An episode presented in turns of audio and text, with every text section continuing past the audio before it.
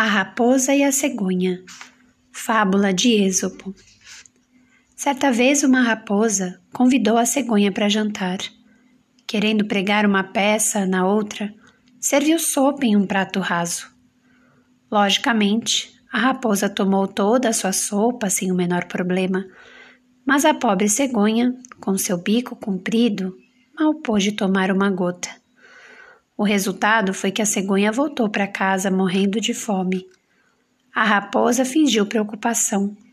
Perguntou se a sopa não estava do seu gosto, mas a cegonha não disse nada.